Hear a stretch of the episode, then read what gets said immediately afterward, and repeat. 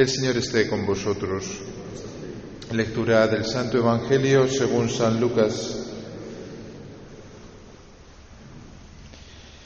En aquel tiempo dijo Jesús a sus discípulos, habrá signos en el sol y la luna y las estrellas, y en la tierra angustia de las gentes, perplejas por el estruendo del mar y el oleaje, desfalleciendo los hombres por el miedo y la ansiedad ante lo que se le viene encima al mundo, pues las potencias del cielo serán sacudidas.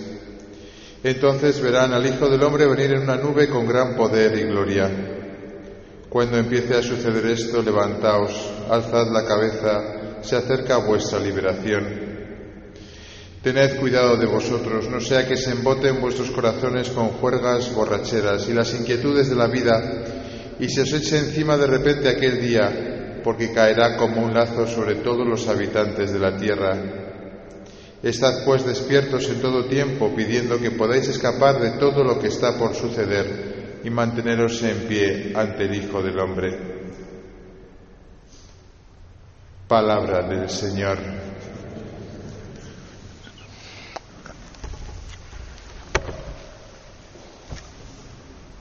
Queridos hermanos, estamos celebrando el primer domingo de Adviento. Comenzamos un nuevo año litúrgico, por tanto.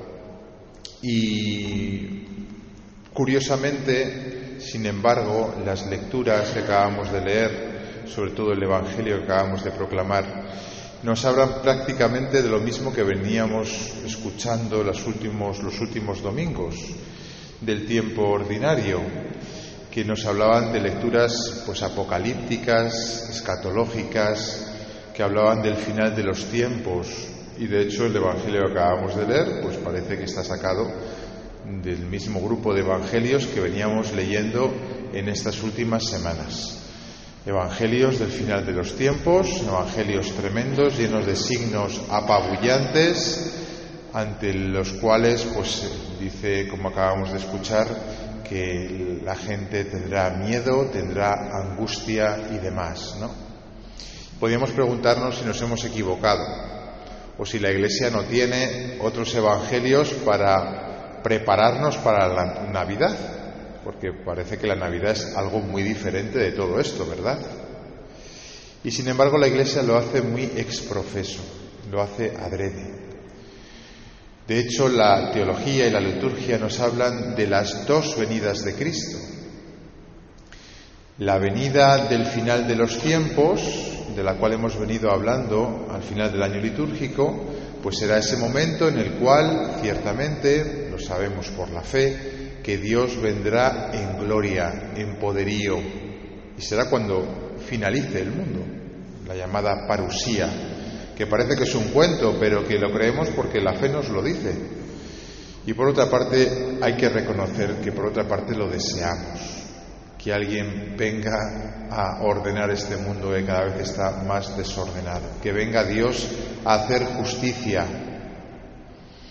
Esa es la segunda venida, la venida de la parusía, pero ahora no estamos preparando la segunda venida, sino que estamos preparando la venida de Cristo en carne, recordando cuando vino eh, en Belén, en pobreza, en humildad, no en gloria como vendrá al final de los tiempos. Estamos recordando lo que fue esa venida real de Cristo, ¿verdad? A ella no podemos decir que es una broma o que parece un cuento.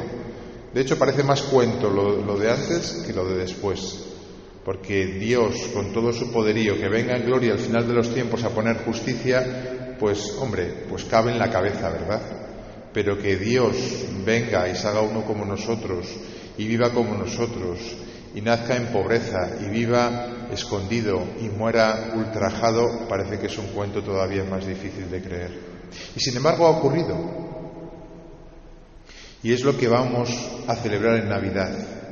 La realidad del hecho histórico, histórico, de que en la historia se ha metido Dios y ha querido ser uno de nosotros.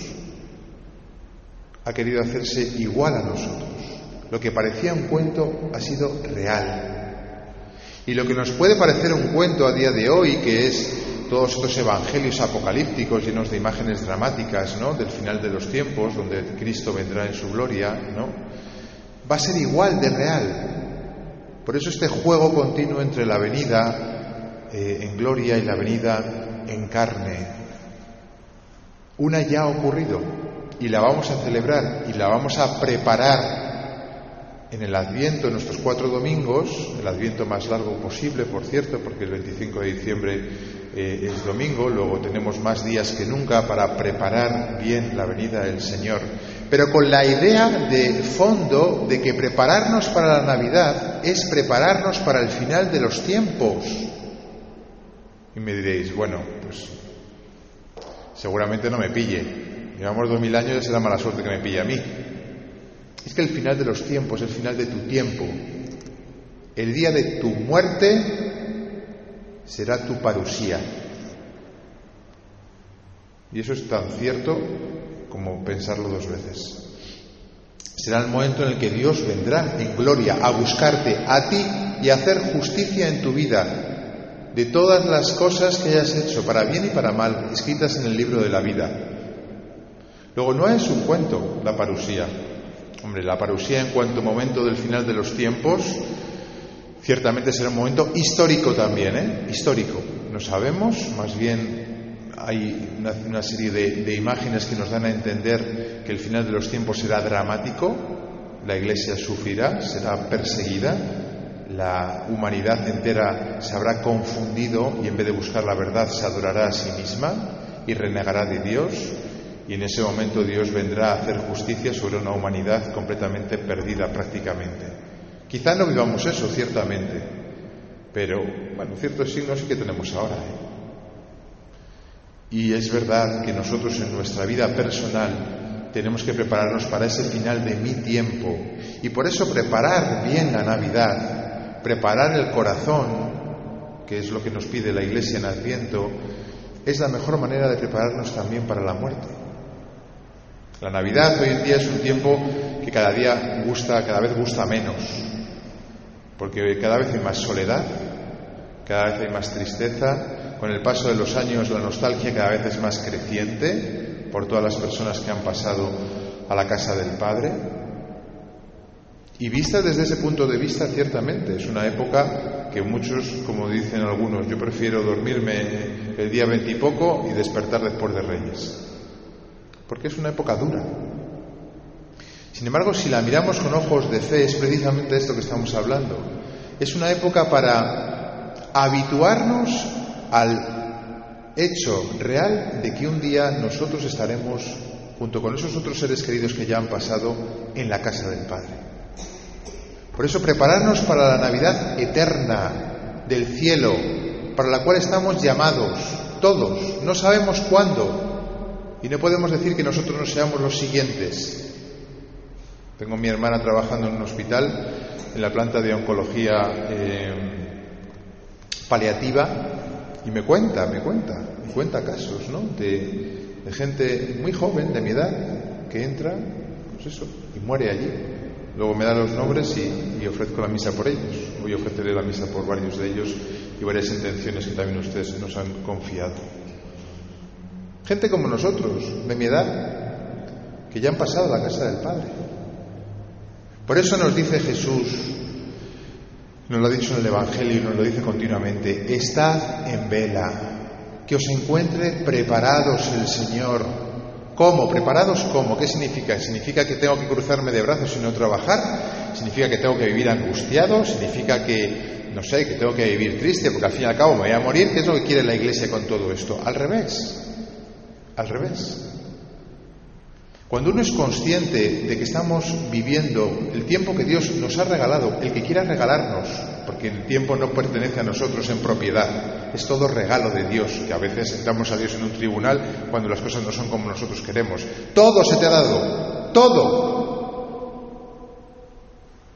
¿Qué le exiges tú al Señor si todo se te ha regalado? Es como un padre que le comprase a su hijo una bolsa de caramelos y el niño se quejase porque el padre...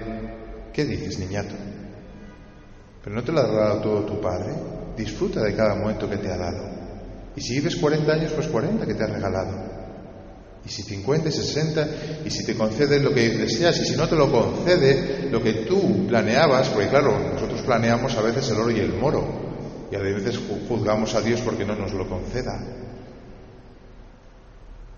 Luego, vivir con la conciencia del cielo no es para nada vivir con los brazos cruzados ni triste, todo lo contrario, es vivir con una conciencia de regalo. El Señor me regala el tiempo, y en cada momento presente, en cada segundo que se pierde en la eternidad, yo puedo devolverle amor, puedo devolverle gratitud, puedo devolverle intimidad con Dios, puedo devolver caridad con los que están a mi lado, o puedo mirarme el ombligo. Y todos tenemos inclinación a mirarnos el ombligo.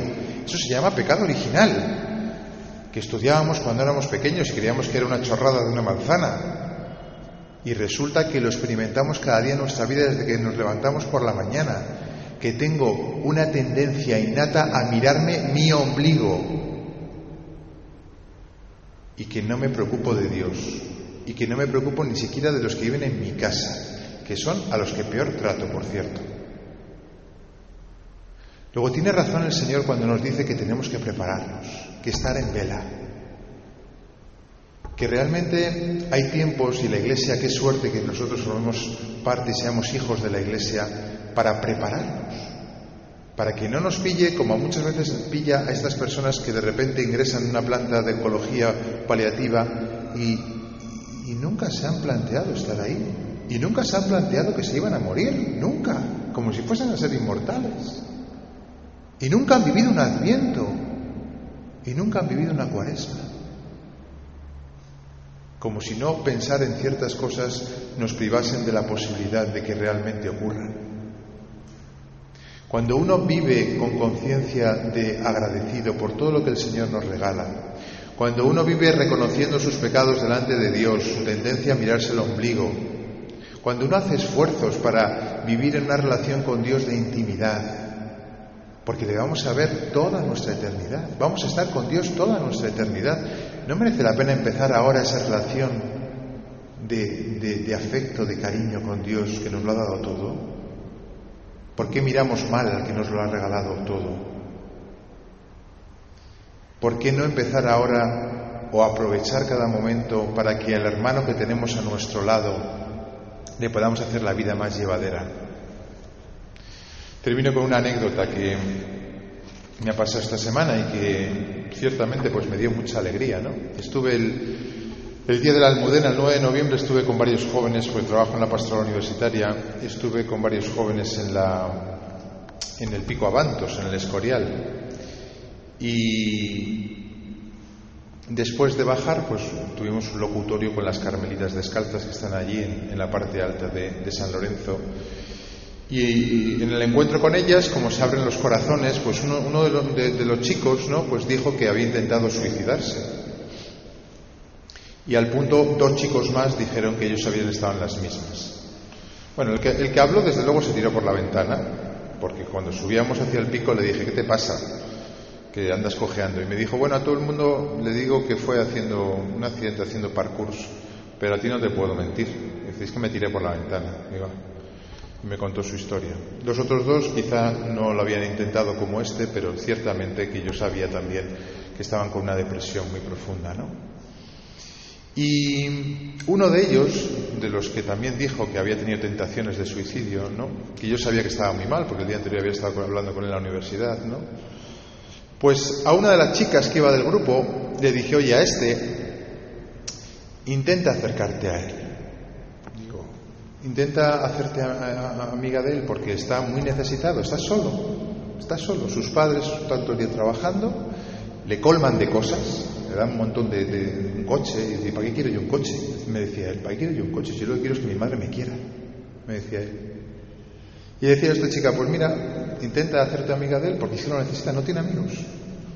Digo, dile que tienes novio porque te va a tirar ficha, en cuanto pueda, te va a tirar ficha, entonces déjale claro que tienes novio pero después intenta hacerte amigo de él. Y esta semana me escribía esta chica que trabaja y estudia, o sea que está liada, y me decía, he quedado con tal, y me lo he llevado a hacer recados eh, conmigo.